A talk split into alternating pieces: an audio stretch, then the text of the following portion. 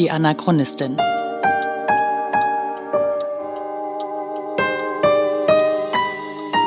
Ein Podcast über die Lebensgeschichte des Widerstandskämpfers Theo Hespers und seiner Nachfahren. Folge 19. Helmond. Noch ein Spion?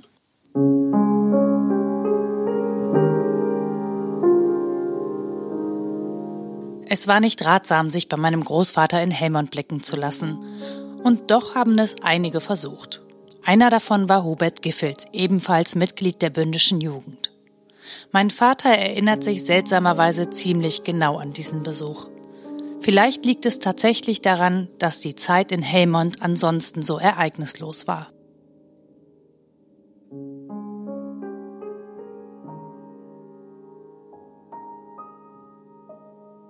Wenn mein Vater nicht draußen am Kanal war, um den Wasserratten zuzusehen, hat er manchmal einfach aus dem Fenster gestarrt, in der Hoffnung, irgendetwas zu sehen.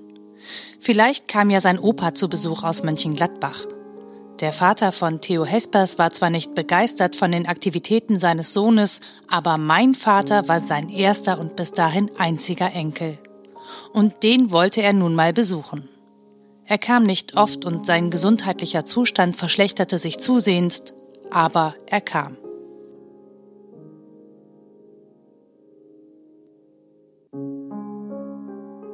An diesem einen Tag sollte es aber ein anderer sein, der den Weg von Mönchengladbach nach Helmond auf sich genommen hatte.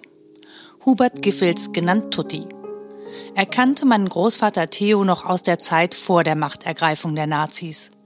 Die beiden waren zusammen im Quickborn. Natürlich wusste mein Vater nicht, wen er da draußen sah. Er sah einfach nur einen Mann. Und dieser Mann verschwand blitzartig hinter einem Baum, als er den kleinen Dieter oben im Fenster entdeckte. Aber warum versteckt sich jemand vor einem kleinen Kind? Als ich meinem Vater die Frage stelle, merke ich sofort, dass er mich für komplett naiv hält. Und als er es mir erklärt, komme ich mir gleich ein bisschen dämlich vor. Denn natürlich ist es gefährlich, wenn plötzlich ein kleiner Kerl im Fenster auf die Idee kommt, lautstark seine Eltern zu informieren, dass da ein Onkel auf der Straße ist. Daran hatte ich nicht gedacht. Aber wie auch? Ich lebe ja nicht in einer Zeit, in der man sich verstecken muss. Wie gefährlich der Besuch von Hubert Giffels alias Tutti bei meinem Großvater war, beweist diese kleine Anekdote meines Vaters. Ja, und der, der, der äh, Tutti, Tutti Giffels, der war ja im Auswärtigen Amt tätig, ne? Diplomat. Und die wussten genau, dass er mein Vater besucht hat in Holland. Mhm. Dann fragten die, was wollte eigentlich der Herr Giffels bei Ihnen? Und die gesagt haben, ja, der wollte mit ihm, mit ihm ähm, politisch arbeiten. Dann äh, wäre der fertig gewesen. Dann sind wir aus dem Amt raus, wieder auf das Kassett geschmissen. Ne? Nein, sagte, äh, sagte sie, ja, der wollte meinen Mann von den Vorzügen oder für die Vorzüge des Nationalsozialismus begeistern. das brachte die so raus. Also in der Beziehung war die, war die, war die unheimlich schlagfertig. Ne? Was diese Passage noch verrät, meine Oma hatte durchaus ihre Qualitäten. Sie war vielleicht als Hausfrau und Mutter nicht sonderlich zu gebrauchen und besonders sprachbegabt war sie auch nicht, aber auf ihre Weise war sie blitzgescheit. Und das, obwohl sie sich nie für die Arbeit meines Großvaters interessiert hat, geschweige denn genau wusste, was ihr Mann da trieb. Aber ich schätze, in den Gesprächen und Diskussionen meines Großvaters mit seinen Freunden hat sie genug aufgeschnappt, um zu wissen, worauf es ankommt.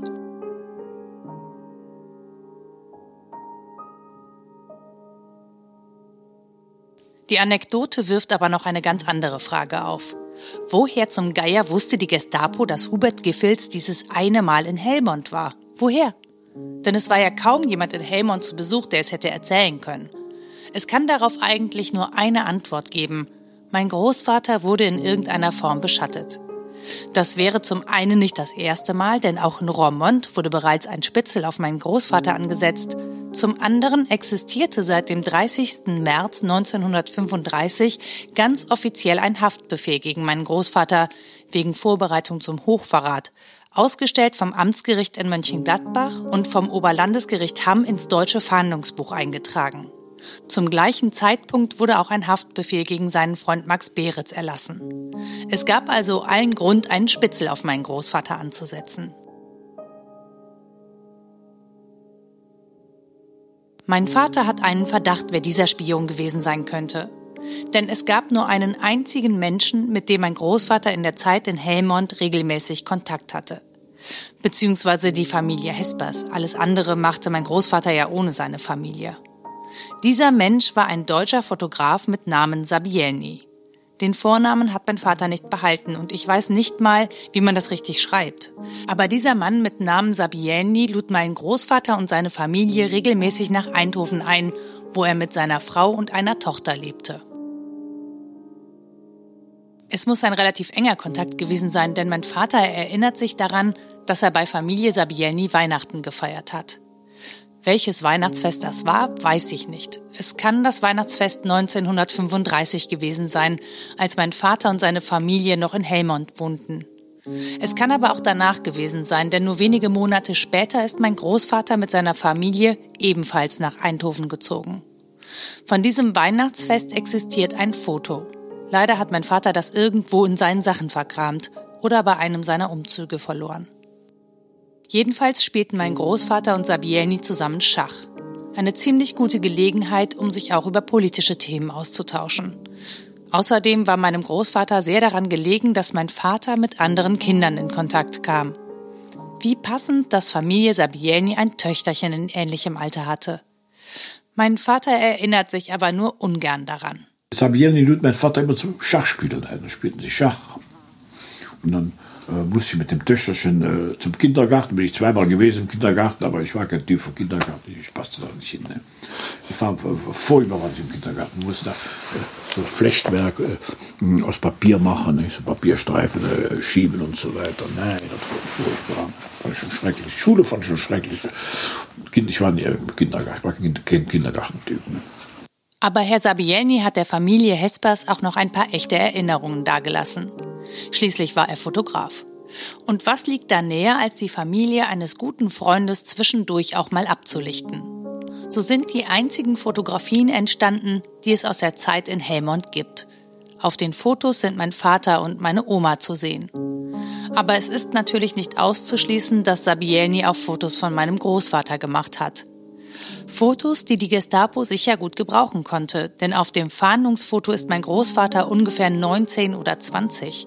Ich kann mir vorstellen, dass es seitens der Gestapo durchaus Interesse an aktuellerem Material gab. Der einzige Haken an der Geschichte, bislang kann ich das alles nicht beweisen. In den Unterlagen, die in Berlin liegen, gibt es diese Fotos nicht. Es ist nirgendwo die Rede von einem Sabieni oder einem Fotografen. Auf der anderen Seite ist das auch nicht gänzlich verwunderlich, denn in späteren Akten werden die Namen der V-Männer ebenfalls verschlüsselt. Und auch an späterer Stelle ist von angeblichen Fotos die Rede, auf denen mein Großvater zu sehen sein soll, nur dass diese Fotos nirgendwo in den Akten auftauchen. Ich weiß nicht mal, ob ich jemals etwas zu dieser Geschichte finden werde. Aber mein Vater ist überzeugt davon, dass es so war. Er stützt sich dabei vor allem auf die Aussagen zweier Freunde aus Kindertagen seine Kumpel Jantje und Franzje aus Eindhoven. Die erzählen ihm später nämlich Folgendes. Sabiel ist nach dem Krieg in ein Straflager gekommen, mhm. weil er für Nazis gearbeitet hatte. Da haben mir meine Freunde gesagt, Franz Rossi und Jan van Eden, die haben das mhm. gesagt. Da wusste ich genau Bescheid. Da wusste ich Bescheid, was gewesen war. Er hat ja uns fotografiert. Er ist nach Helmut gekommen, hat uns fotografiert. Mhm. Meine Mutter und mich.